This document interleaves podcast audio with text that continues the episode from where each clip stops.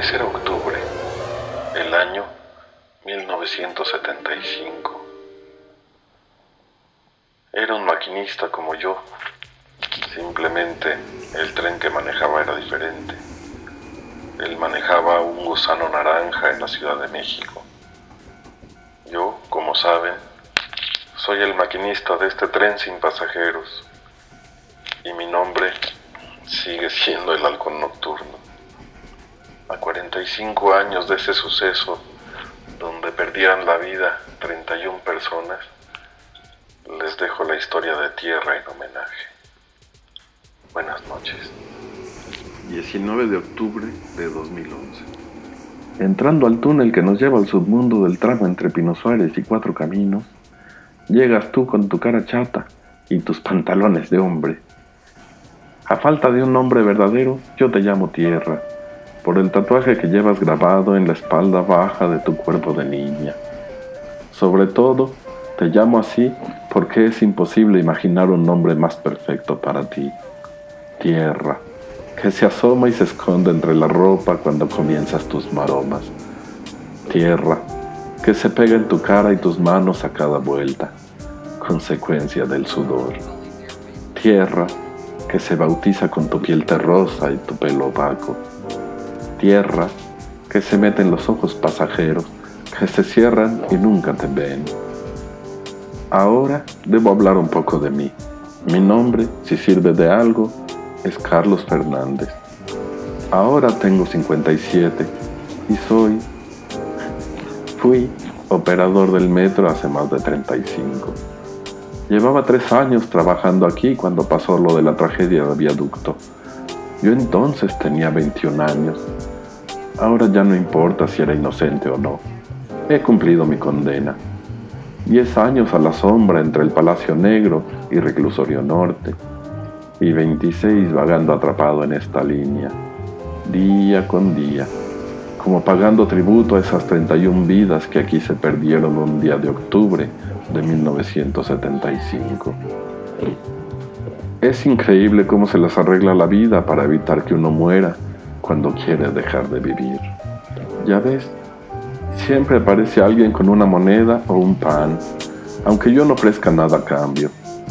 ¿Será que hay algo en mis andrajos que les despierta la misericordia? ¿O será simplemente que ya se acostumbraron a mí? Por eso me da tanto la bronca saber que a ti apenas te dan nada, que vives engañando al hambre, comiendo cuando se puede, nada más para que la piel no se te termine de pegar a los huesos.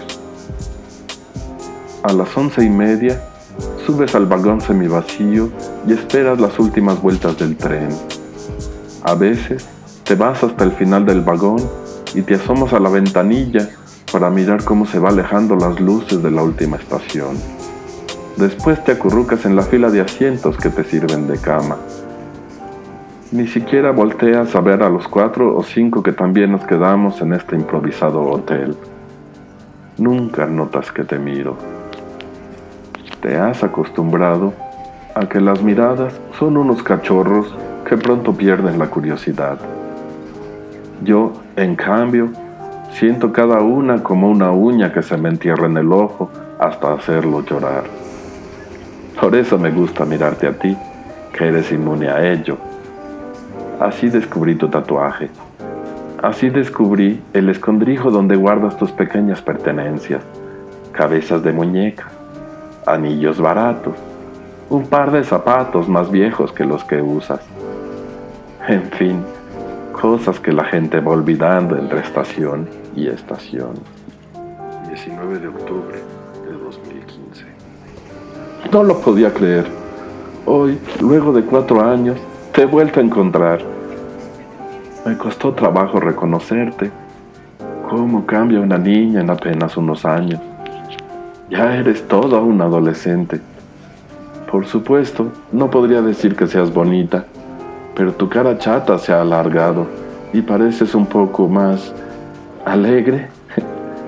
No sé, ya no usas aquellos viejos pantalones de hombre. Claro, qué imbécil, como si te fueran a quedar. Si ya eres casi una mujer. Ahora andas de falda y te pintas mucho, con colores oscuros como los que usan tus compañeros, todo de negro. Se nota que le meten al activo. Ojalá que tú no lo hagas, pero ¿quién soy yo para opinar sobre tu vida o sobre nada? Me ha dado tanto gusto volverte a ver, tierra. ¿Sabes? Hace un par de años estuve trabajando en una construcción. Sí, yo, puedes creerlo, dejé esta prisión de andenes y vagones. Pero fue por poco tiempo. Uno no cambia, ni deja las obsesiones de perseguirlo solo porque un día haya pensado que podía. Bueno, pero ya ves que ha servido de algo. Me costó tanto trabajo no chuparme todo lo que gané. Guardé un piquito cada día en tu viejo escondite, allí, al ladito de las cabezas de muñeca. Pero claro, eso ya lo sabes, porque hace como medio año regresé y vi que ya no había cabezas, ni anillos, ni los viejos zapatos. ¿Cómo deseé que hubiera sido tú quien se llevó el dinero? Ojalá que esa falda, donde se esconde coqueto tu tatuaje, haya salido de allí. Ojalá que con él te hayas espantado un poquito el hambre, aunque fuera con el activo. Hace tiempo que me ha venido costando cada vez más trabajo andar despierto, cada día menos horas, y siempre se empeora con ese dolor. Por eso me alegro verte justo hoy, aunque ni me hayas reconocido, aunque tú y tus amigos hayan atracado a madrazos a esa gente. No sé por cuánto tiempo más vaya a poder despertar. Así que te dejo en el viejo escondrijo estas cartas, una vieja y una que acabo de escribir, aunque ni sepas si sabes leer.